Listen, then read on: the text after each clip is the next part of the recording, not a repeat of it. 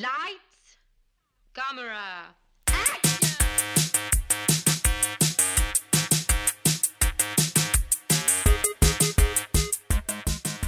Aujourd'hui à l'émission, Beautiful, Call Me By Your Name et Laurence Anyways. Bienvenue à On de film.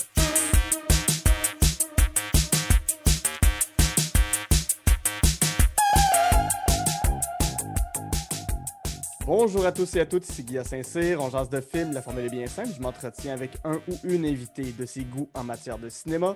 Ensemble, on passe en revue trois coups de cœur, une déception et un plaisir coupable, donc les goods de Bad and the Ugly, la cinéphilie de mon invité. Et aujourd'hui, j'ai le plaisir d'accueillir une amie, une chroniqueuse, une journaliste, une agricultrice, une étudiante en soins infirmiers, une, une touche à tout, une boulimique de culture surtout, avant toute chose. C'est Émilie Pelletier-Grenier, allô? Hey, non, mais pour vrai, euh, tiens, présenté de même, j'ai l'air d'être vraiment une bonne personne. Hein? ben, tu l'es. ben, merci. Honnêtement, je suis vraiment contente. Puis euh, ton chat et toi y êtes pour beaucoup, mais c'est vraiment une belle invitation. Ben, ça me fait plaisir. Donc, on peut t'entendre à- ben, comme chroniqueuse à Jusqu'au bout sur Ici Première, euh, anciennement Faites du bruit.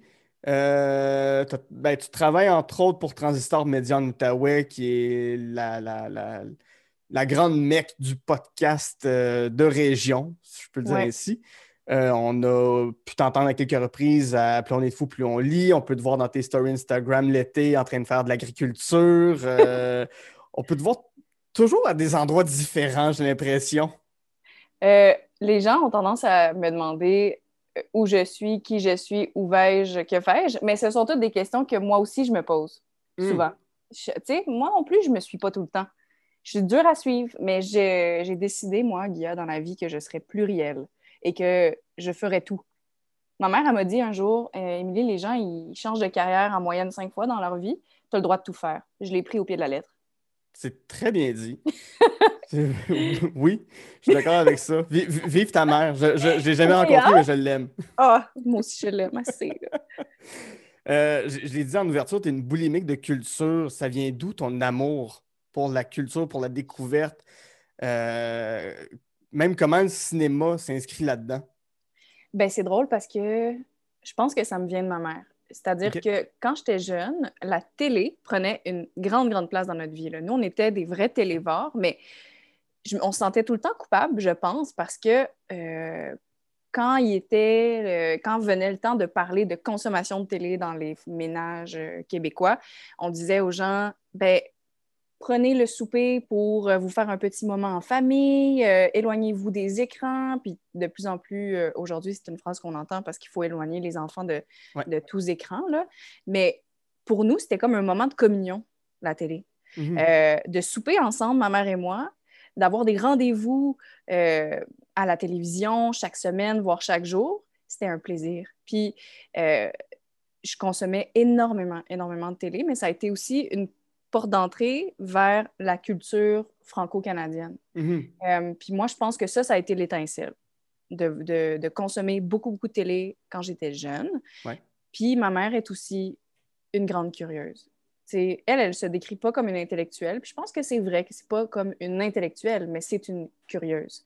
Euh, du haut de ses 72 ans, euh, elle se tient encore euh, euh, à jour sur ce qui se fait dans le hip-hop, par exemple.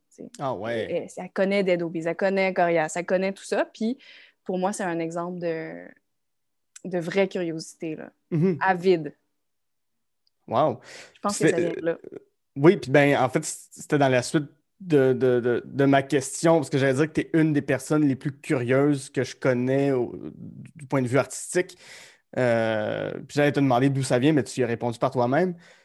Donc, vous regardiez beaucoup de télé. Quel film tu regardais quand tu étais petite? Qu'est-ce qui t'a marqué? Qu'est-ce qui t'a marqué genre, à, à l'enfance, à l'adolescence? Euh, hmm, je pense que mes films d'enfance, ce serait L'étrange Noël de Monsieur Jack Mhm. Euh, de Tim Burton. Pourquoi Fouille-moi? Je ne sais pas. Mais le cinéma, c'était pas. C'était pas comme un culte chez nous. C'était vraiment la télé. Puis d'ailleurs, ça n'a pas été sans m'angoisser, cette invitation-là, parce que je pense que c'est le médium que je maîtrise le moins. Je consomme beaucoup de cinéma, mais mhm. pas le cinéma. Je ne connais pas les grands réalisateurs. Puis je, suis assez souvent larguée, moi, quand euh, je suis en conversation avec des gens qui connaissent vraiment bien le cinéma. J'ai pas les références culturelles hmm, euh, de base. Tu sais, j'ai pas regardé aucun, aucun film euh, de, de, Kubrick, mettons. Là. Aucun. Tous les, tous les classiques, je ne les ai pas vus. Fait que ça, ça manque encore à ma culture. Puis j'ai comme un sentiment d'infériorité quand vient le temps de parler de, cinéma. Ah, mais c'est intéressant quand même comme position. C'est intéressant, mais je peux, je peux dire d'emblée que le, podcast On jase de film, c'est. c'est je, je l'écris souvent comme un podcast qui n'est pas euh, spécifiquement au cinéphile. Euh, tout le monde a vu dans sa vie trois films qui les ont marqués, un film qu'ils ont détesté, puis tout le monde a son petit film qu'on aime regarder pour se faire plaisir. Donc, c'est. Mm. Euh, c'est démocratique, là. Oui, c'est ça, c'est ça. Il n'y a, pas, a, aucun jugement dans les choix de personne. Si quelque chose t'a marqué, c'est pas toi qui as décidé que ça te marquait, c'est le film qui est entré dans ta vie. Autant, ça, aurait pu être de la musique, ça aurait pu être un podcast sur les toiles qui, ont, qui, nous marquent dans notre vie pour, euh, pour ceux qui sont fans d'art de, de, visuel le cinéma est un peu un prétexte à, des discussions plus larges et c'est ce que nous allons faire dans les prochaines secondes. Hmm. Donc, rentrons dans ta liste avec Beautiful, qui est un film de 2010 d'Alejandro González Inarritu. Ça m'en vedette euh, Javier Bardem, euh, Luo Jin, Maricel Alvarez, Anna Bouchaïb et Guillermo Estrella. C'est quoi ce film-là, Beautiful? Ça parle de quoi? Ça parle d'un ça parle d'un homme qu'on devine qui est un peu paumé, euh, qui vit euh, en Espagne ou en tout cas dans un pays euh, d'Amérique latine ou qui est hispanophone quelque part dans le monde. Il est paumé. on comprend que on est dans un rapport spécial avec la spiritualité, mais tu sais, le personnage principal, c'est comme sa quête, c'est d'être un père mm-hmm. auprès d'enfants séparée d'une mère qu'on comprend qu'elle est imparfaite puis qu'elle a des troubles de santé mentale. Puis ça, c'est comme la... C'est genre la prémisse. Mais au travers de ça, on découvre un peu le combat d'un père qui veut réussir sa parentalité, mhm. mais qui est malade, puis qui veut assurer euh, que, qui veut s'assurer que ses enfants vont avoir une bonne vie parce que là, il est face à sa propre finalité, il va crever. Puis quand il va crever, qu'est-ce qui va advenir de ses enfants? Est-ce mhm. que cette mère-là, qui est très aimante, mais imparfaite, va être capable de subvenir aux besoins de ses enfants?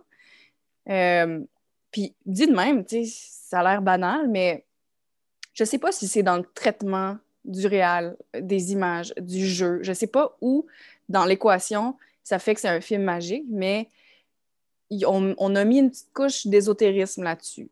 Ouais. sais, le personnage principal de Javier Bardem, il parle aux esprits.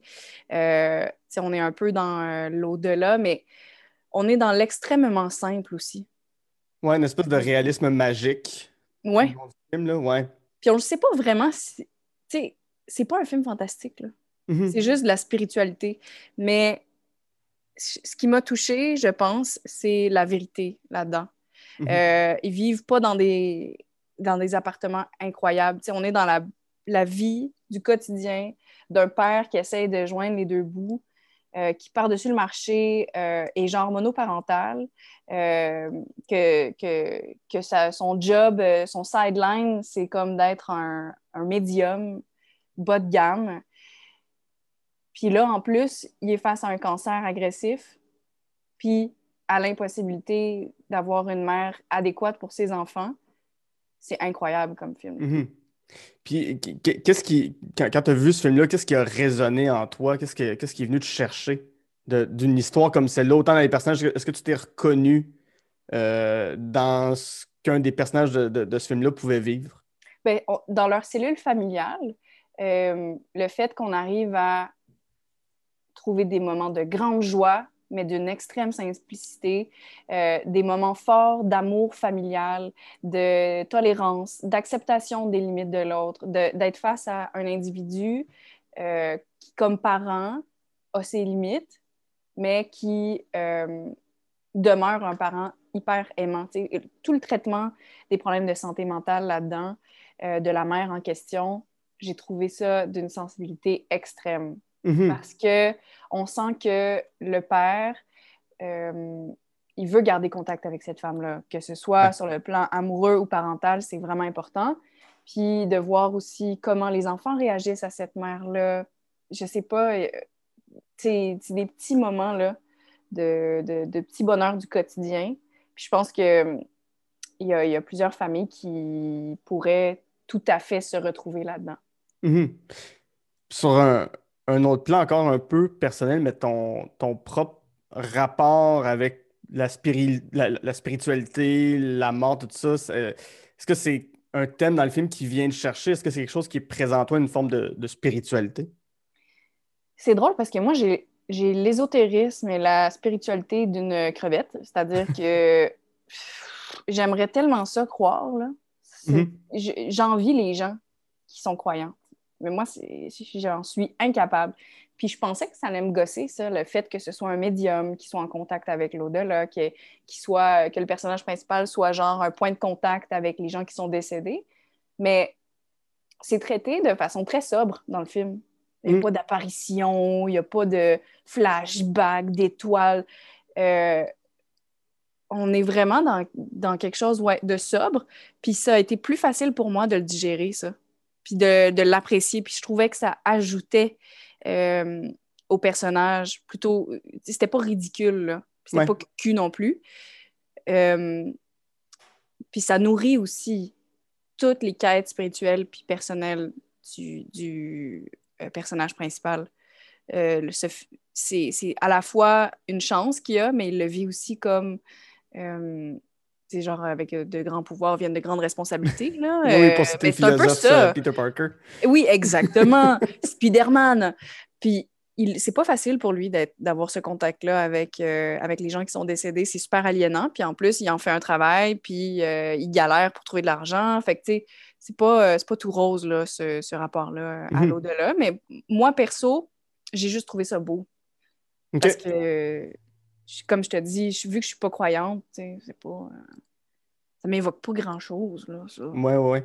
As-tu, une, euh, une, scène qui te marque en particulier dans, Beautiful? Ah, mais oui, tu sais, je l'ai vu des dizaines de fois, là. Puis dans le temps qu'avoir un DVD à la maison, c'était encore euh, d'office. Oui. On avait le DVD. Fait que je l'écoutais souvent, souvent.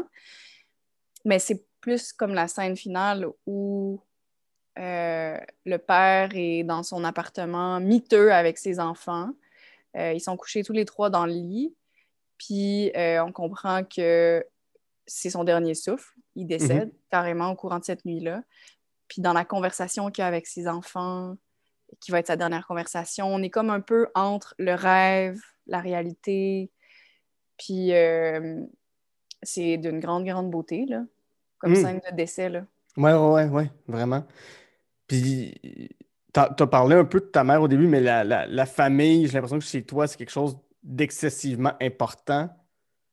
Euh, ben, en tout cas, sur, Instagram, encore là, dans, tes stories, dans ce que tu partages, ta mère est un personnage dans ton univers euh, de, ce que tu veux bien montrer. Euh, je trouve que vous avez, vous avez l'air d'avoir vraiment une belle relation, comme la relation familiale qui est présentée dans le film, en mmh. fait. Mmh. Euh, oui, je pense qu'il y, a des grands parallèles à faire. Euh, ma mère, c'est quand même quelqu'un qui, euh, dont une des valeurs principales est la tolérance, mm-hmm. avec ce que ça a de bien puis ce que ça a de mal, mais elle est beaucoup dans l'acceptation de l'autre tel qu'il est. Mm-hmm. c'est pas et Jésus presque dans, dans, sa façon d'accepter les autres puis c'est je trouve ça beau parce que par exemple, euh, quand on était plus jeune à Noël, ça devenait un, grand moment de communion. Mes frères et moi, on avait le droit, euh, même c'était souhaité qu'on invite des amis, hmm. quels qu'ils soient. Puis euh, c'était hors de question qu'il y ait quelqu'un dans notre cercle rapprochés qui euh, passent Noël tout seul. C'était Ouais. comme l'accueil bono du Noël là, chez nous. Puis rapidement, les ex de mes frères ou les, les amis de mes frères ou les miens euh, sont marqués par ma mère. tu sais. Puis, elle laisse une trace chez les gens. Fait que il y a, y a de ça aussi, de, je pense, euh, de parallèle à faire quand on est face à un, un personnage qui est à la fois tout simple, mais d'une grandeur là, innommable. tu sais. Là, j'ai l'air de décrire comme une sainte, c'est pas ça, mais c'est qu'elle est grande dans sa simplicité. Ouais. Non, mais c'est qu'on en a souvent quand même parlé, puis je trouve ça, tu sais, je, je- je trouve ça beau la façon que tu en parles. À chaque fois que, qu'on, qu'on est allé prendre un, un verre ou quoi que ce soit, toi puis moi, dans, dans, dans, une ancienne vie où est-ce qu'on avait le droit de, d'aller dans des restaurants puis des bars, euh, j'ai toujours été touché par la façon dont tu parlais euh, de ta mère, puis en, en- en revoyant des images de Beautiful tantôt, je- de voir ce père-là qui est joué par Javier Bardem, j'avais l'impression que justement, il y, a, il y a un lien qui se fait entre ces deux personnes-là, de, de, de quelqu'un qui, qui élève une famille, de quelqu'un qui est, euh, qui, qui est proche de, de- ben, pro- proche de sa famille, puis qui est dans, justement dans l'ouverture, l'acceptation. Je trouvais ça, je trouvais ça tr- très touchant, en fait. de- Mm. Tu sais, quand, quand tu m'as dit Beautiful, il y a comme des liens. En fait, tous tes Ah films, ouais, hein? plus je cherchais, j'étais comme, oh mon Dieu, mais il y a tellement de liens qui se dessinent que Hey, je- c'est tellement de te vrai, là. comprendre un peu mieux, en fait. Hey, mon Dieu, c'est une psychanalyse qu'on me fait là, mais, mais t'as raison, ils sont tous liés, ces affaires-là. Là.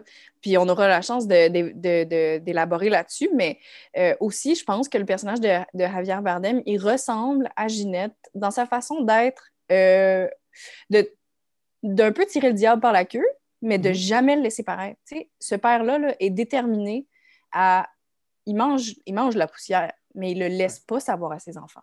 Mhm. On n'est pas dans le mensonge, on est juste dans je suis un parent qui doit rassurer sa cellule familiale, mais qui intérieurement là, vit des vraiment grosses affaires.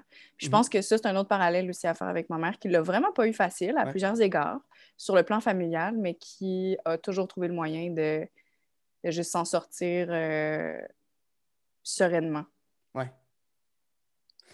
On va passer à ton deuxième film qui est Call Me By Your Name. C'est un film de Mm. 2017 de Luca Guadagnino qui met en vedette euh, Timothée Chalamet, Michael Stuhlbarg, Esther Garel et euh, Armie Hammer à l'époque où il faisait des films et qui n'étaient pas euh, étranges. Oh, Seigneur, ben, Oui, non, c'est ça.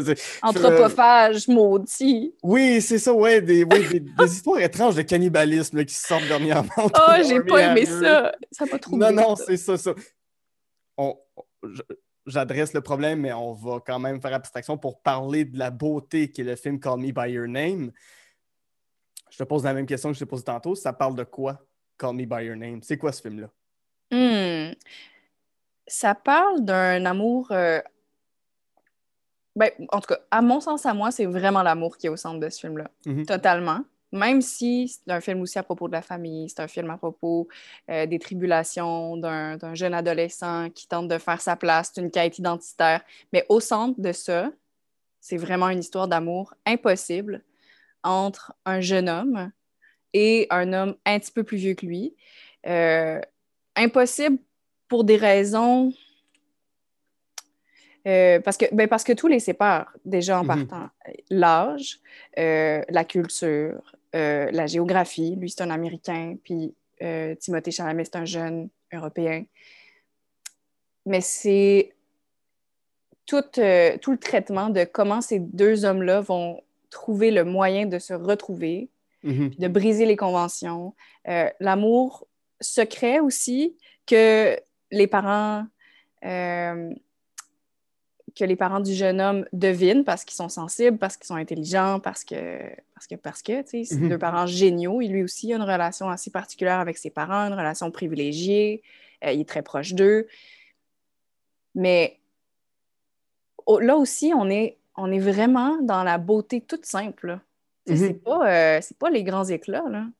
Ouais. C'est- l'érotisation euh, d'une pêche, moi, ce film-là. Tu sais, C'est comme on est dans, le, dans les petites affaires, une couleur, un toucher, euh, un regard, un mot, l'attente, le désir. Le... C'est magnifique. Là. Ouais. Il, y a tel- il y a tellement de tensions sexuelles, amoureuses dans ce film-là, en tout point. Mhm. Puis encore là, on trouve le moyen de ne pas en faire quelque chose de, de kitsch du tout. Là. Pas, on n'est pas dans le cucu, là, cucu la praline. Là.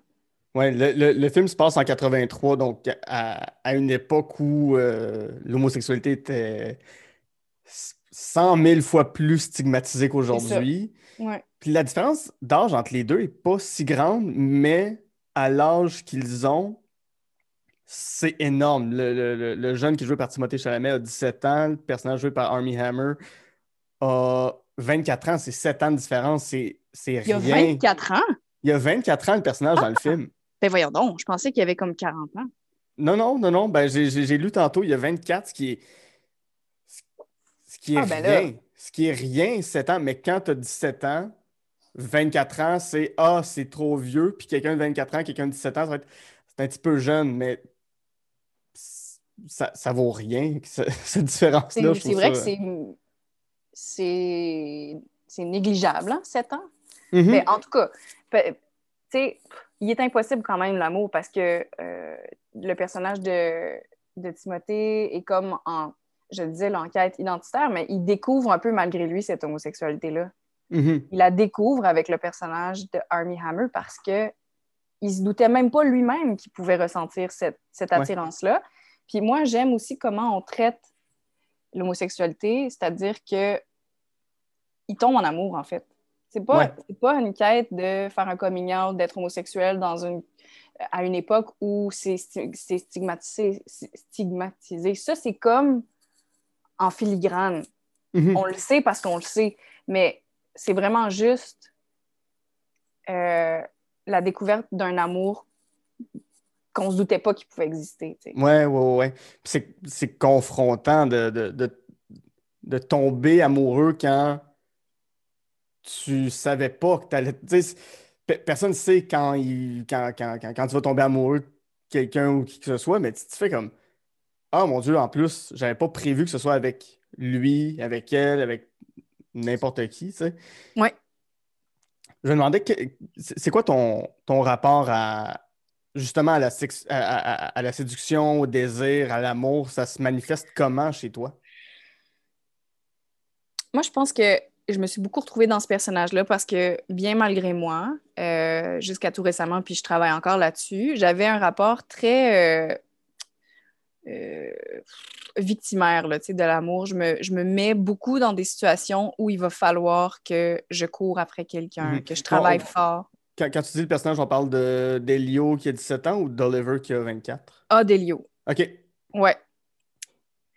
Mais tu sais, lui, c'est probablement inconscient, mais moi, je me retrouvais dans cet amour impossible-là parce que j'ai eu tendance à chercher les situations, euh, les, relations amoureuses qui étaient impossibles, qui n'avaient pas mhm. d'allure, ni sur papier, ni nulle part, tu sais. Puis euh, de m'embourber là-dedans, tu sais, de, de, ramer parce que plus c'était difficile, euh, plus la réussite allait être jouissive. C'est-à-dire que c'est comme si ma valeur, moi, comme, euh, comme partenaire, était directement proportionnelle à, à la difficulté que je pouvais avoir. Plus c'est difficile, plus ma valeur est grande si on réussit à avoir la personne en question. Ce qui n'est pas un pattern très simple, mais oui, effectivement. ça me coûte 115 pièces l'achat de 50 minutes avec une psychothérapeute, puis on travaille là-dessus. Bon, ça serait... Mais, mais on n'est pas non plus dans ce film-là, on n'est pas dans. Euh, on fait pas l'apologie non plus là, des amours impossibles. C'est ça qui est le fun. C'est pas, euh, pas complaisant. C'est pas genre Ah mon Dieu, je souffre, c'est tellement difficile. Elio, il est fort là-dedans. Mm-hmm. Il garde la tête super haute. Puis il est absolument pas victime de quoi que ce soit. Tous les deux, ils sont pas non plus dans un rapport euh, si hiérarchique que ça. Le, mm-hmm. le, le, personnage de Army Hammer, il n'est pas. Euh, il n'y a pas de pouvoir là, sur Elio tant que ça. Là. Mhm. ouais, c'est pas, pas, une relation toxique. Moi, je trouve pas. Mhm. Fait que c'est ça qui est chouette aussi, tu sais. Ouais, c'est vraiment juste beau et simple, encore une fois. Ben, toxique. Certaines personnes pourraient la trouver toxique à plusieurs égards, mais moi, c'est pas mon premier réflexe de penser que c'est mhm. toxique. Non. Est-ce que c'est quelque chose qui pour toi est confrontant de d'être d'être séduit? Tu sais, quand, quand, tu, quand tu réalises toi-même, en ce moment, je suis séduit par quelque chose, est-ce que c'est confrontant ou c'est quelque chose que tu acceptes, avec lequel tu vis bien? Ah, ben vu que moi, je suis un peu complaisante là-dedans, je l'accepte, je le vis bien. Parce que c'est Mhm. de là que vient. les grandes émotions, on se les crée un peu, là. Les, grands, euh, les grandes montagnes russes euh, amoureuses, on se les fait, là. Fait que. Mhm. euh, c'est comme si je me faisais mon petit, mon petit manège moi-même, puis je suis dedans, puis je trouve ça donc le fun. Mais j'ai peur, mais c'est pas le fun, mais, j'ai, mais je crie, mais à la fin, oh tabarouette qu'on a vécu de quoi, hein?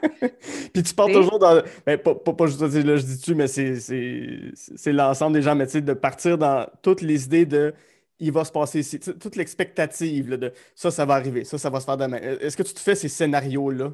Mais oui, étant une grande anxieuse, c'est sûr que moi, je suis beaucoup dans le scénario. Mais là, je suis dans une relation qui est, qui est tout à fait euh, qui est tout à fait saine, puis on n'est Ouais. pas du tout là-dedans. Puis ça, c'est un apprentissage. là. Je suis comme à une période où je dois déconstruire euh, plein de plein de réflexes que j'ai eu toute ma vie sur le plan Mhm. relationnel. Fait que là, c'est comme un travail, euh, pas de tout instant, mais c'est un, un réel travail sur moi là, de, Ouais. de me parler là, dans le creux de l'oreille pour, pour pas tomber dans ces affaires-là de scénario, de machin, de... Je dis pas que je réussis tous les jours, mais j'y travaille vraiment fort, mettons. Ouais, ouais. De Call Me By Your Name, as-tu une scène qui te revient en tête? On a parlé de la pêche tantôt, qui, qui, qui, qui- qui est la scène iconique du film, mais laquelle t'a marqué? Hmm. Eh, Seigneur, hein? Je sais pas, on dirait... Ben, premièrement, ça donne le goût de s'acheter un aller simple euh, pour l'Italie. Ben oui. comme déjà. Mais co- comme, Euh, comme 95% des films qui se passent en Italie, Ça n'a pas d'allure. ces gens-là ont le plus beau coin de terre au monde. Qui, qui pourrait se douter qu'une botte serait aussi alléchante? Hey, hey! Puis tout a l'air bon, tout a l'air Oui. frais. Euh, donnez-moi du vin, donnez-moi des figues, donnez-moi des apricots, euh, donnez-moi tout ça. Puis, moi, j'aime particulièrement les scènes de déjeuner dans le film. Comme, tu sais, chaque matin, la famille, ils font une petite mise au point, ils déjeunent tous ensemble. Puis, c'est là où je trouve que, que, les, que Elio et le personnage de Armie Hammer, dont j'oublie le nom que tu m'as dit il n'y a pas si longtemps, Euh, Oliver? Oliver, merci. Euh, c'est là où on voit les, leur complicité. Parce que, tu sais, plus leur relation se, se tisse, Mhm. qu'elle devient de plus en plus forte, ils, ils la vivent toujours en secret. Ouais. Mais le matin ou dans les moments de repas, on sent qu'ils ont qu'il y a quelque chose entre les deux, Mhm.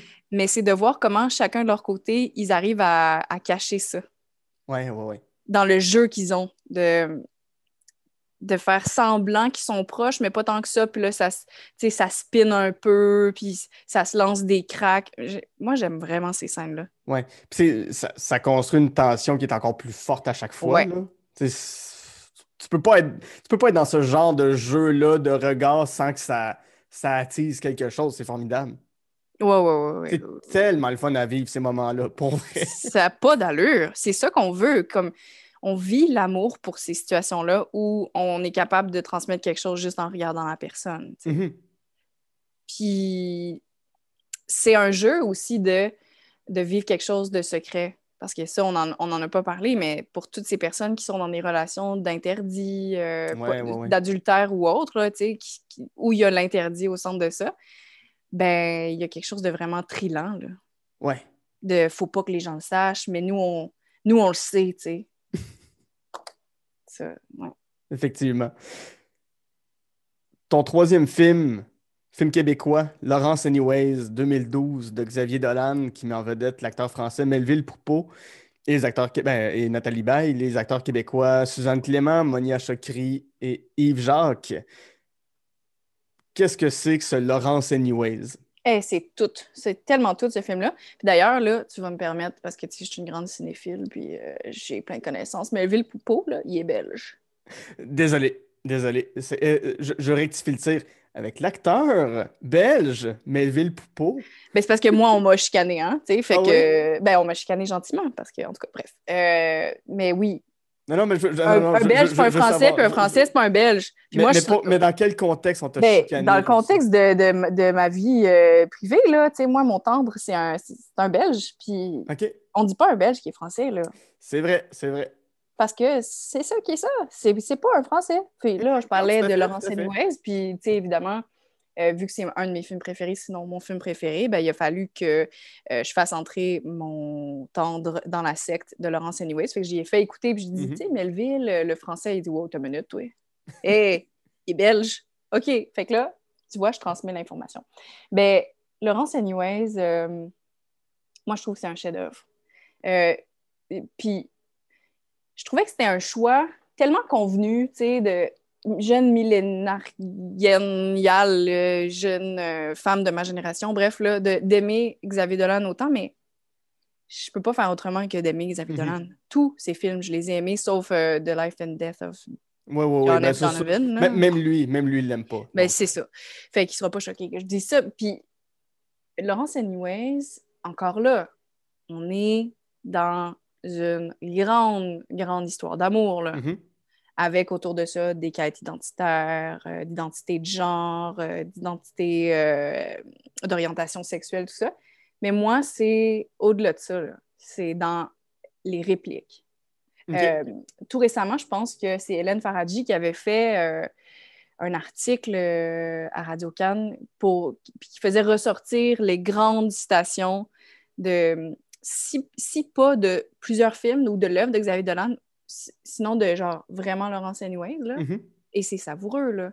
Puis moi, vu que j'ai une mémoire de, de crotte quand vient le temps de se rappeler de citations par cœur, je suis pas capable d'en citer, là. Mais si j'écoute le film, je me surprends à, à dire les répliques Ouais. avant qu'il arrive. Je suis dans le film, Guy. J'en fais partie, moi aussi. C'est beau, les couleurs, le- c'est anachronique. On, sait, on le sait qu'on est dans les années 80, mais on le sait comme pas trop. Mhm. Est-ce que euh, au niveau des costumes, c'est c'est ride-on années 80 où on est un peu off, puis j'aime ça qu'on soit un peu off? Les choix musicaux, euh, j'aime tout, mais j'aime Ouais. surtout Suzanne Clément. Mhm. Mon Dieu, je l'aime. Qu'est-ce qu'elle a dans. c'est quoi son personnage dans, dans Laurence Anyways? Euh, c'est une femme qui est face à euh, un grand dilemme parce que son amoureux lui annonce que euh, il veut devenir une femme. Mhm. Et pas qu'il veut devenir une femme, qu'il est une Qu'il femme. est une femme, ouais.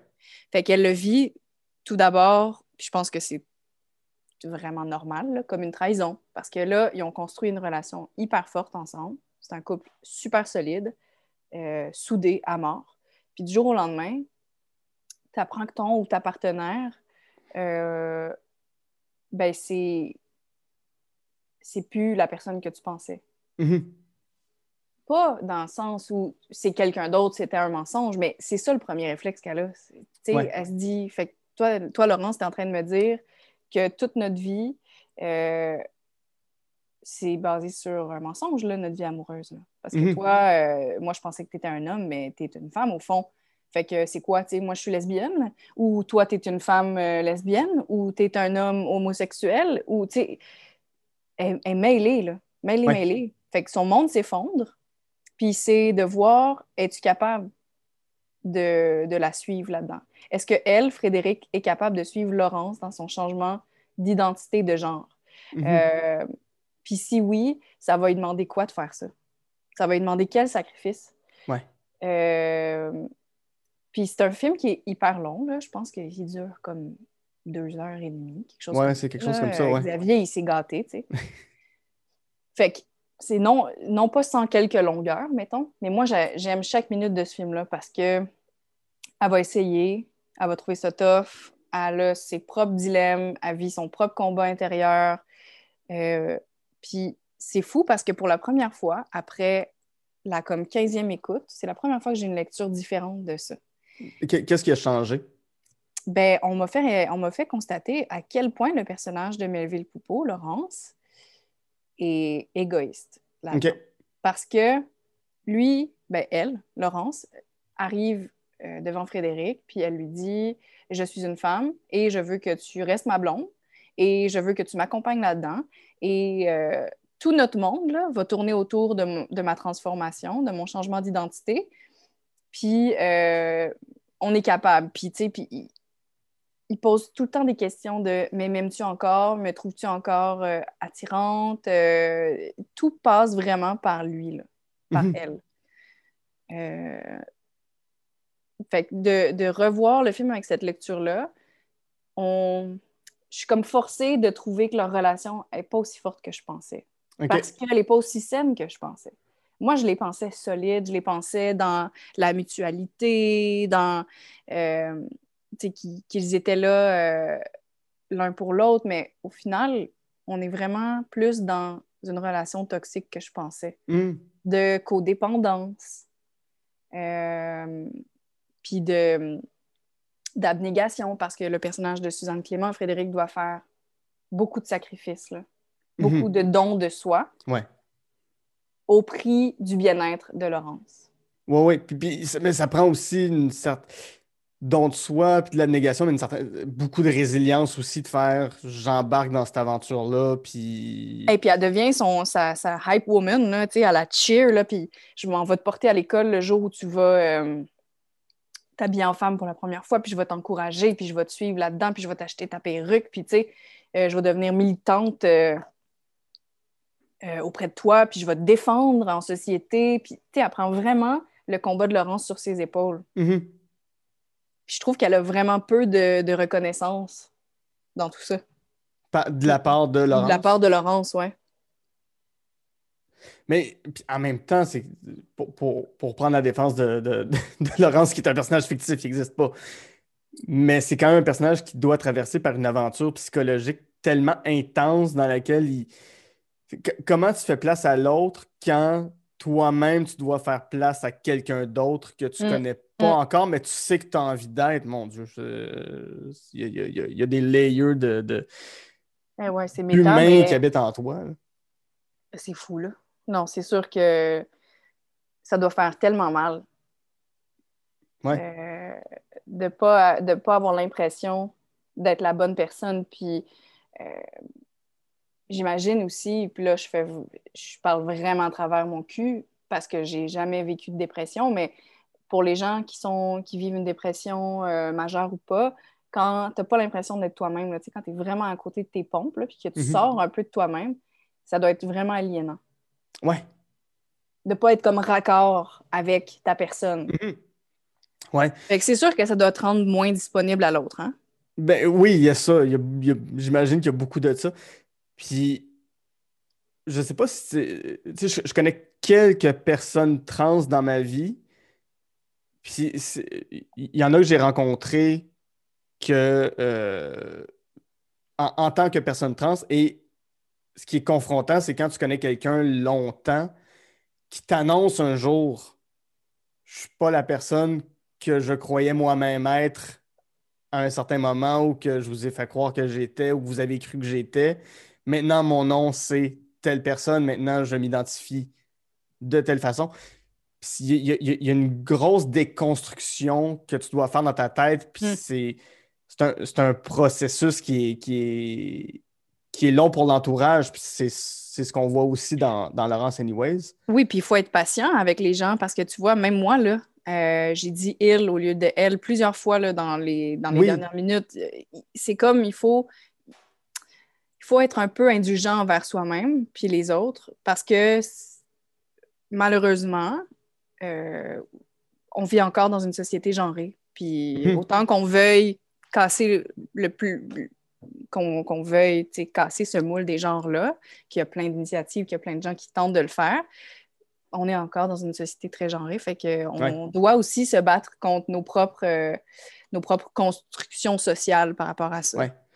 Je, je suis curieux de savoir, toi, tu t'identifies comment, c'est quoi le genre pour toi? Hmm.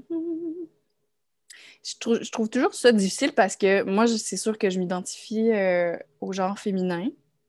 Euh, mais je me revendique d'une identité fluide. Comme moi, je joue beaucoup sur euh, l'androgynie. Tu sais, j'ai les Mhm. cheveux courts, j'aime ça m'habiller euh, de façon éclectique puis de varier un peu ma présentation euh, vestimentaire. Mais je m'identifie quand même au genre féminin. Mhm. Cela dit, j'ai aucune difficulté à penser que quelqu'un puisse s'identifier au genre masculin, au genre féminin, à aucun des deux, ou aux deux, ou à quelque chose qui est entre les deux. tu sais. Ouais. Euh, fait que pour moi, c'est pas, c'est pas une révolution tant que ça. Ouais. Mais c'est important qu'on laisse la place aux gens qui de, de s'identifier comme ils veulent. Puis j'essaie d'avoir le plus de sensibilité que je peux avoir dans mon travail, de pas dire salut madame, salut monsieur, de parler de personne, de, de laisser aux gens le temps de, de me laisser savoir, eux, à quel genre ils s'identifient, de pas imposer un genre aux, aux gens. Fait que, juste d'avoir cette sensibilité-là. Puis j'essaie de convaincre les gens autour de moi de toutes les façons possibles, d'avoir, de développer cette sensibilité-là.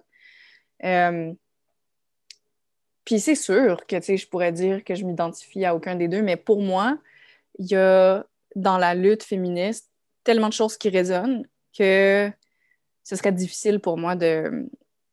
Je pense que je serais malhonnête de dire que je profite pas quelque part du fait d'être une, une jeune femme. Mhm. Euh, dans tout ce que ça implique de non-privilège. Ouais. Comme...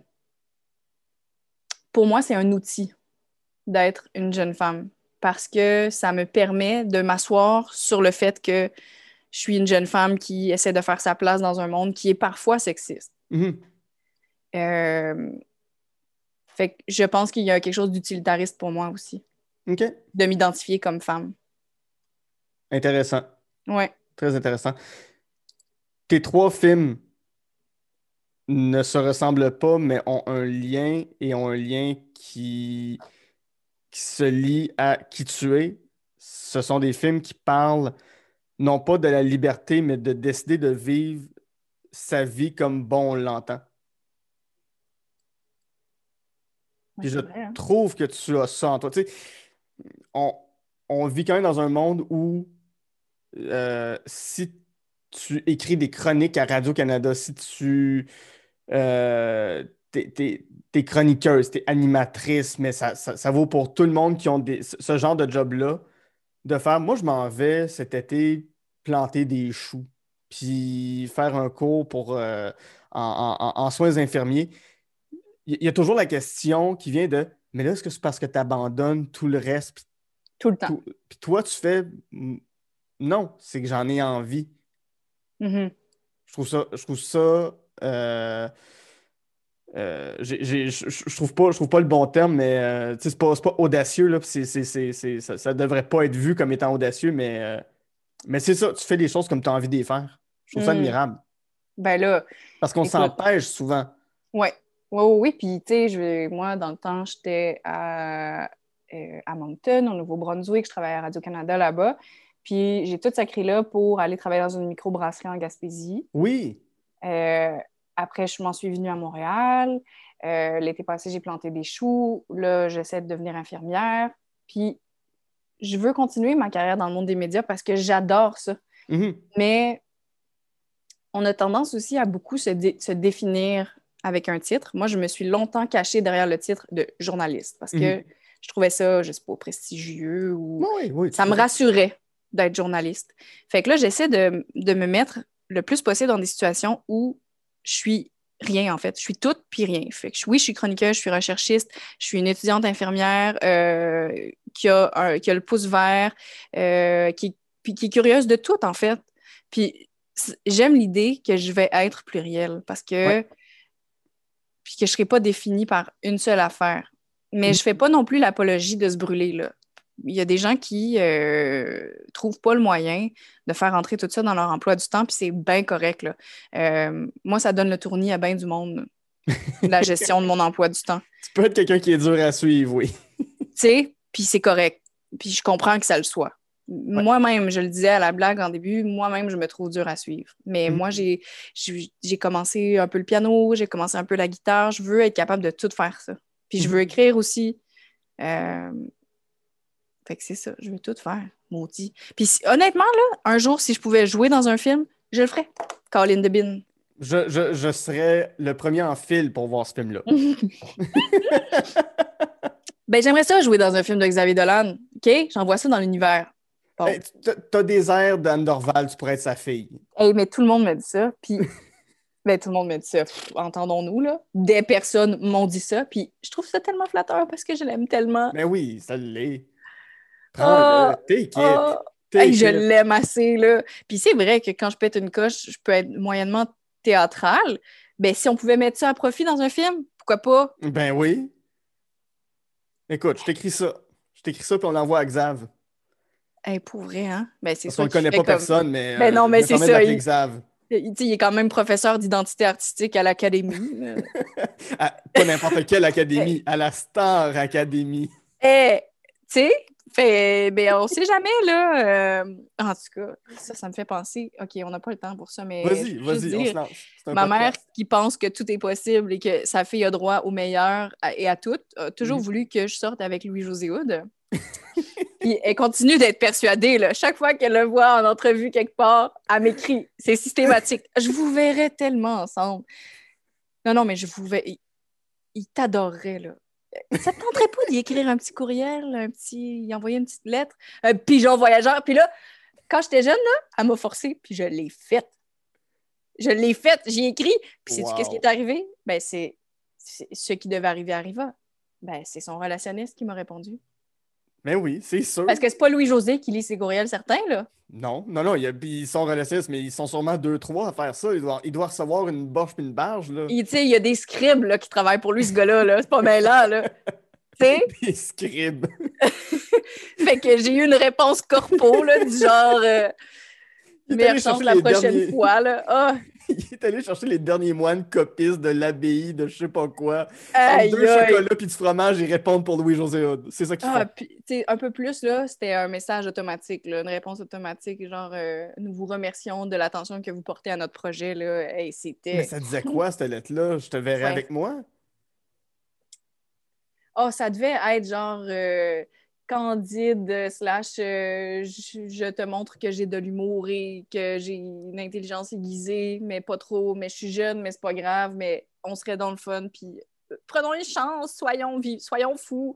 Ah, ça devait être dégueulasse, là. En tout cas, quelque part, je suis contente qu'il l'ait jamais lu, mais tu sais, un jour, là, si je me retrouve à la barre d'une émission puis que je l'ai face à moi, là, Ben oui.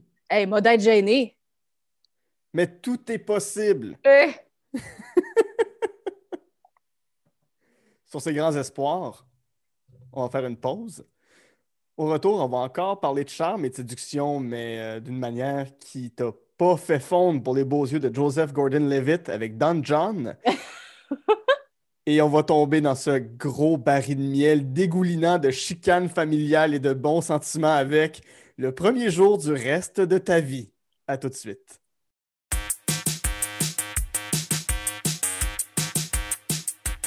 Je profite de ce moment pour vous dire que On Jase de film est disponible sur Patreon au www.patreon.com Jase de film. Vous y retrouverez le podcast L'armoire à cassette où je jase avec ma sœur Geneviève des nombreux films qui ont marqué notre enfance, ainsi que le podcast Amour et Flamèche où je fais découvrir pour le meilleur et pour le pire les films de l'univers Marvel à ma meilleure amie Camille.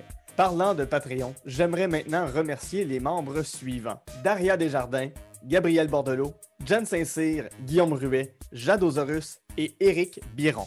Pour vous abonner, www.patreon.com baroblique on jase de films. En terminant, si vous avez deux petites minutes, vous pouvez laisser 5 étoiles sur iTunes, vous abonner sur la chaîne YouTube de l'émission et, bien entendu, sur Facebook et Instagram, m'envoyer votre liste de films.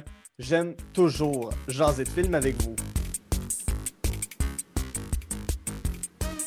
De retour en genre de film avec mon invité Émilie Pelletier-Grenier, avec qui, en première partie, on a jasé des films Beautiful, Call Me By Your Name et Laurence Anyways.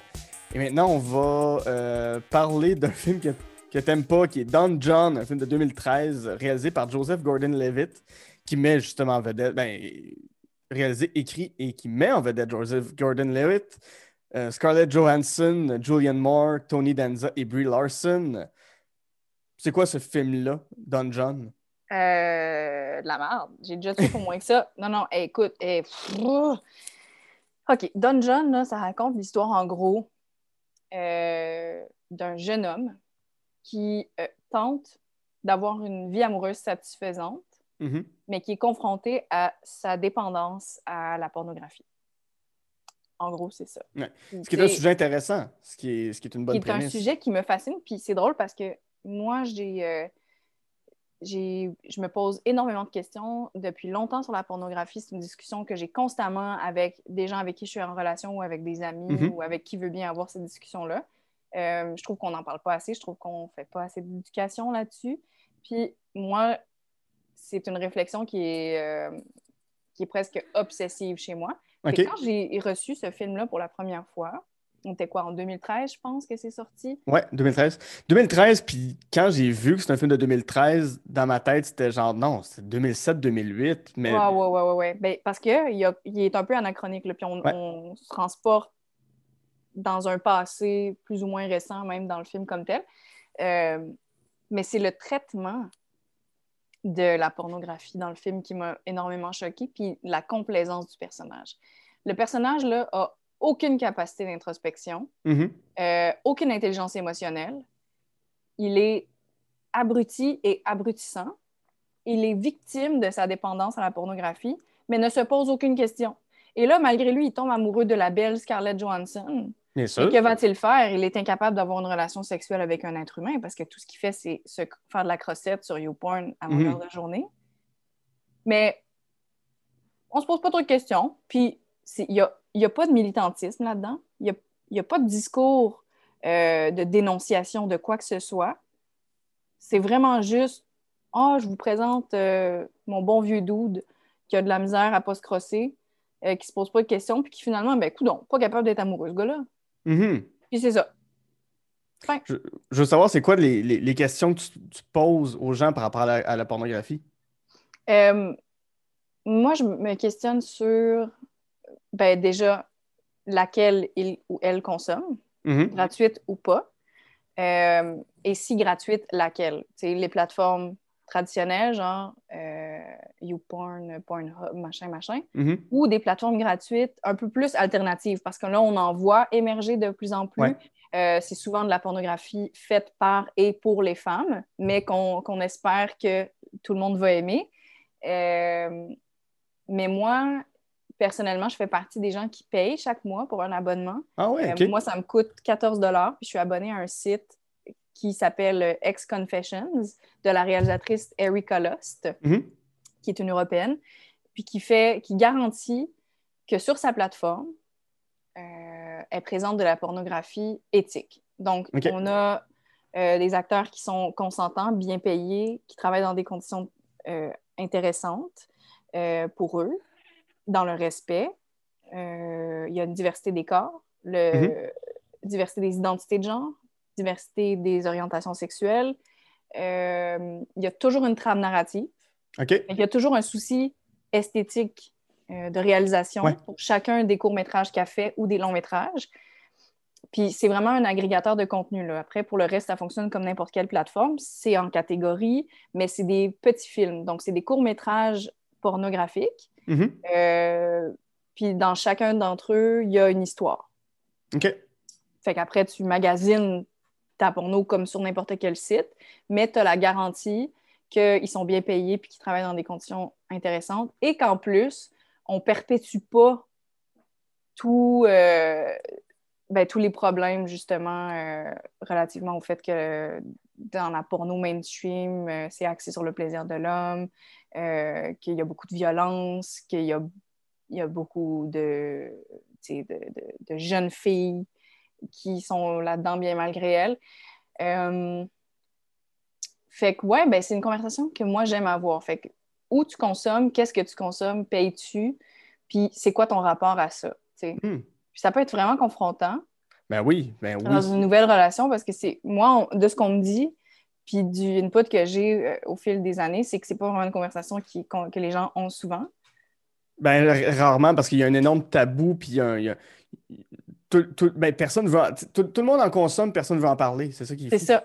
Mais ça nous affecte dans, dans tout. Ça affecte les gens dans leur capacité à avoir une relation sexuelle complète avec une autre personne, dans la fréquence, dans leur libido, dans le fait qu'ils vont expérimenter de l'anorgasmie, euh, de, de la- de l'anxiété de performance, euh, de la dysmorphie, euh, un stress de, de. Puis anxiété de performance, là, mais performance à tout niveau. C'est-à-dire, est-ce que je crie assez fort? Est-ce que je fais assez de simagrée? Est-ce que je fais assez de cirque du soleil, tabarouette?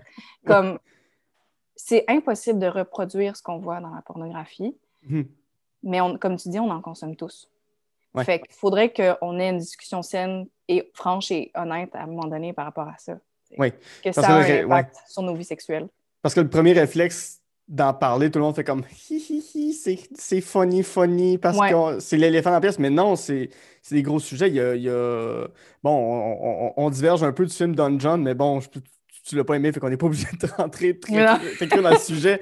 Mais il y a, il y a tout le scandale qui entoure euh, Pornhub et MindGeek euh, qui, a, qui a éclaté récemment. Je sais pas, t'as pas suivi ça du tout? Non, mais ça m'intéresse en tabarouette. C'est euh, le New York Times qui ont sorti un article début janvier pour dire que Pornhub, qui est une des plus grosses plateformes de distribution de pornographie gratuite en ligne, euh, il y avait des vidéos de revenge, re- revenge porn, donc des, des personnes qui ont fait des sextapes qui mettent ça contre la volonté, sans le consentement des personnes dans le film, il y avait de la, des- de la production du matériel euh, de pornographie juvénile. Ah oui, absolument.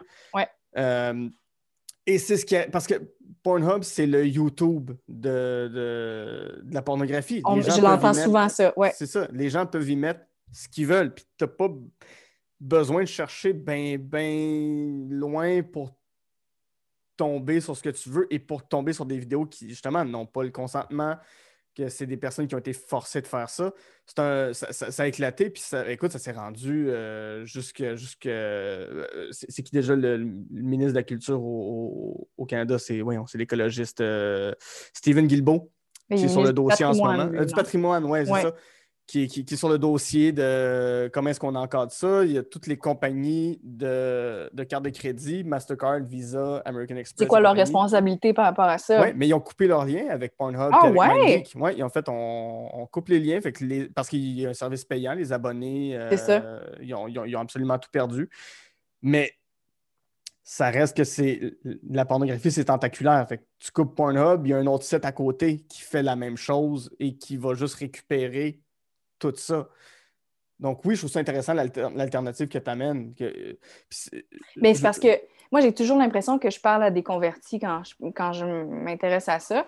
Puis je pense que les gens qu'il va falloir convaincre, c'est les gens qui sont sensibles, mais qui continuent de consommer de la porno gratuite, mais qui tombent sur des trucs qui, qui les dégoûtent, mais qui ont comme un, un réflexe un peu paresseux par rapport à Mhm. cette, à cette consommation-là. Elle est consciente, mais elle est paresseuse dans la mesure où on continue quand même d'encourager cette plateforme-là. Puis moi, euh, je trouve que c'est intéressant de poser ces questions-là pour la sexualité à deux, mais pour la sexualité solitaire aussi. Tu sais, Pour Mhm. bien vivre sa sexualité. Puis en ce moment, euh, sa sexualité avec soi-même. Puis en ce moment, je sens comme un, un espèce de. euh, Il y a comme un mouvement là, qui se crée. Puis on parle beaucoup, beaucoup de masturbation ces temps-ci. En Ouais, tout cas, ben- moi, euh, les gens que je suis, c'est peut-être moi aussi qui, qui, Oui. Qui, euh, qui suis beaucoup de, de sexologues, Oui, tout ça, puis qui s'intéressent à la question. Puis Mais on en parle. C'est ça, puis qu'au au moment où est-ce qu'on enregistre l'épisode, euh, on est à un an de la pandémie. Il y a énormément de gens solitaires. Donc oui, c'est un sujet qui, Qui allait important. ressurgir à un moment donné. Mais oui, c'est important. Ben oui. C'est important d'en parler. C'est important de, de- de- d'enlever le tabou puis le stigmate autour de, de- la masturbation. Puis, euh, ben oui, Puis de la se poser la question, est-ce que je suis capable, moi, de vivre ça seule ou est-ce que j'ai systématiquement besoin de porno? Puis si Mhm. oui, laquelle je consomme, à quelle fréquence? Puis ça ne veut pas dire que se poser la question, c'est de dire il y a un problème. C'est juste d'avoir, d'entamer avec soi-même cette réflexion-là. Mhm. De se demander est-ce que ça a une incidence Ouais. sur euh, ma façon d'avoir une relation sexuelle avec moi-même? Puis est-ce que moi, je peux me mettre au défi d'en consommer soit moins ou un jour sur deux euh, ou des choses différentes ou essayer d'en consommer ailleurs, puis de juste Mhm. pas devenir paresseux par rapport à sa, à sa consommation de pornographie. Je pense que c'est- c'est c'est important. Là. Puis déjà, tu as ouvert la discussion en disant très fièrement, moi, je paye pour ce que je regarde, puis tu donnes la référence. Je trouve ça, euh, c'est encore là, c'est à ton honneur de ne de, de, pas en faire un tabou, de ne pas en faire un problème. Mhm. Ouais, puis je, je le sais que je paye beaucoup. Fait que moi, mon rêve, c'est que euh, on crée une plateforme euh, au Québec qui serait l'équivalent, puis qu'on on, on développe une forme de, de star system, là, un peu d'écosystème de pornographie, euh, de chez nous, puis qui, qui, qui soient de qualité, puis qui garantissent que ces gens-là vont pouvoir travailler dans des conditions intéressantes, puis qu'on peut faire de l'argent avec ça. Ouais. Parce que moi, c'est des euros, là, fait que je paye l'équivalent de, ouais, 14 piastres, c'est plus que Netflix, Wow. là. Mais, puis récemment, j'ai été confrontée aussi parce que je me suis rendu compte qu'il y avait des actrices ou des acteurs que je voyais sur ma plateforme qui, euh, qui évoluent aussi dans le réseau mainstream. Mhm. Ça, ça m'a confrontée. Je me suis dit, est-ce que moi aussi, là, je contribue indirectement? Ben non, c'est juste que ces gens-là ont le droit de gagner leur vie. Ouais. Puis euh, peut-être qu'ils la gagnent pas exclusivement avec la plateforme que moi je consomme. Puis c'est bien Mhm. correct de même, tu sais. Très intéressant. Très intéressant comme, euh, comme discussion. On va passer à ton dernier film, euh, ton plaisir coupable, qui est le premier jour du reste de ta vie, un film de Rémi Besançon qui met en vedette euh, Jacques euh, Gamblin, Zabou Bretman, Déborah François et Marc-André Grondin, Ouais. avec euh, son plus grand accent français qu'il peut trouver. Je- Puis, euh, il, puis il force, hein? Dieu sait qu'il force. Je, je t'avouerai, je n'ai jamais vu euh, le film Le premier jour du reste de ta vie. Je n'ai vu que euh, la pochette à l'époque où je travaillais dans les clubs vidéo, donc entre 2009 et 2012. Ouais. C'est un film qui sortait quand même souvent. Les, les- les- les gens le louaient beaucoup. Euh, je savais pas du tout ce que c'était. Dans ma tête, je me disais, bon, ben, c'est un film français comme il y en a euh, mille autres. Et cet après-midi, en préparant l'émission, j'ai, je suis allé regarder la bande-annonce. Et là là, que ça a l'air d'être sirupeux. je, je- je veux juste dire, Ah! euh, il y, a- il y a un sketch de François Pérusse qui, dans, dans- dans- dans- dans le côté québécois de François Pérusse, où il dit On a l'impression que les films français, c'est toujours des chicanes de famille autour de la table en mangeant, puis des gens qui parlent de baise. Ah, ben, sketch- c'est un- tabarouette. C'est un sketch du milieu des années 90, puis c'est Ah, j'ai l'impression que le sketch a été transposé en film parce que la bande-annonce, c'est des gens qui mangent en parlant de sexe puis en s'engueulant. chicanent. Ah, ouais, ouais, ouais, ouais. Ben, tu sais, on est très dans le cliché français aussi, là, que Ah, les Français, ça gueule tout le temps, euh, ça se parle fort, mais c'est parce que, tu sais, eux, c'est genre la culture du débat, c'est important, parce que nous, Mhm. les Québécois, on a tellement peur de se parler fort. Mais je pense que c'est euh, dans la lignée de tout ce qu'on dit depuis le début, là. Tu sais, ce film-là, il m'intéresse parce que la trame, c'est une famille qui est Mhm. un peu dysfonctionnelle, mais qui s'aime fort. Ouais. Euh, avec des personnages forts. Puis Marc-André Grondin, que dire? Je sais pas pourquoi il y a... j'aime autant ce film-là parce que c'est vrai que ça marche pas, son accent français. Ça Mhm. ne marche pas. Ça ne fonctionne pas. Puis on n'y arrive pas à y croire qu'il est français, du Mhm. tout. Et pourtant, euh, pourquoi l'avoir choisi lui? Mais il était sur une lancée, c'était après Crazy. Il était encore dans, dans- dans sa jeune vingtaine, je pense, à ce moment-là. J'ai- pas l'année devant moi du film.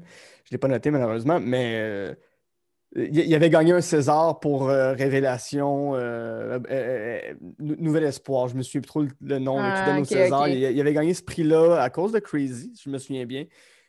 Et j'ai l'impression que le cinéma français voulait le mettre partout. C'était la nouvelle belle gueule qu'on va l'exploiter puis on va le mettre dans les meilleurs et les pires films qu'on est capable de faire en France. Hmm. Hey, ça se peut. Ben, tu sais, c'est ça. Fait que ce film-là est. euh, faut pas le prendre pour plus que, que ce qu'il est, là. C'est Mhm. vraiment euh, l'histoire d'une famille qu'on suit au, au gré des saisons avec euh, les aléas de la vie familiale, des, des enfants qui, euh, qui partent de la maison, euh, les parents qui se retrouvent face à eux-mêmes, les enfants qui sont dans leur quête identitaire, qui sont confrontés à la, la relation qu'ils ont entre elle et eux, là, la fratrie.